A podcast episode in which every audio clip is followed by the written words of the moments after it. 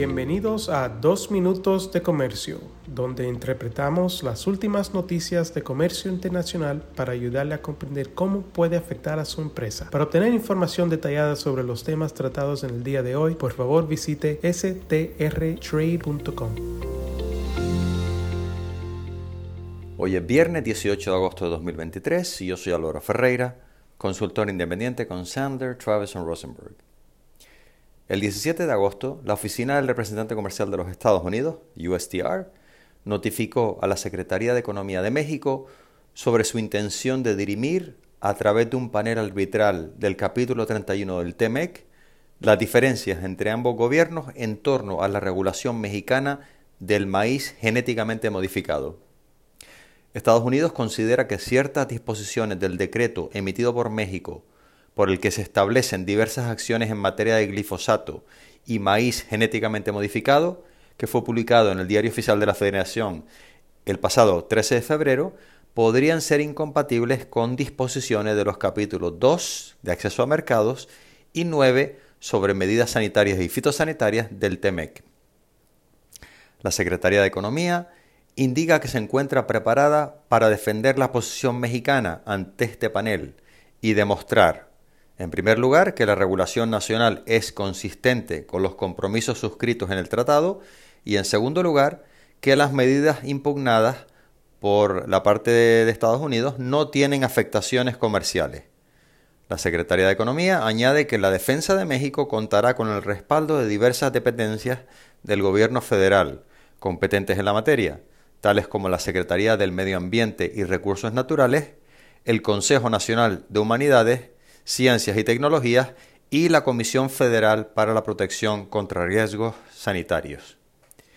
La posición estadounidense es que el enfoque de México hacia la biotecnología no se basa en la ciencia y va en contra de la evidencia de décadas que demuestra su seguridad y el riguroso sistema de revisión regulatoria basado en la ciencia que garantiza que la biotecnología no representa ningún daño para la salud humana y el medio ambiente.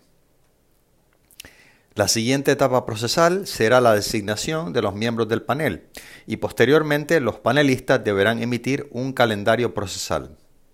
Conforme a los plazos previstos en el propio tratado, se calcula que la decisión del panel se pueda dar a conocer a mediados del próximo año. Si este proceso resulta en un fallo a favor de los Estados Unidos, se instaría a México a que revisara sus políticas eh, en, este, en esta cuestión. Y en el caso de negarse, Estados Unidos estaría autorizado a imponer medidas de represalia, como por ejemplo el aumento de los aranceles a las importaciones de México. Como ya mencionamos en un podcast anterior, este asunto es de vital importancia para México, dada la preeminencia tanto económica como social y cultural del consumo de tortilla hecha a partir de maíz criollo o nativo, elaborada de esta forma por siglos. México es actualmente autosuficiente en maíz blanco, que se utiliza para la elaboración de tortillas y otros usos para la alimentación humana, mientras que el maíz amarillo transgénico históricamente ha sido importado para usos en animales e industriales.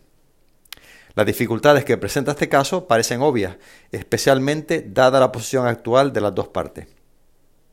Muchas gracias por su fiel sintonía y muy feliz fin de semana.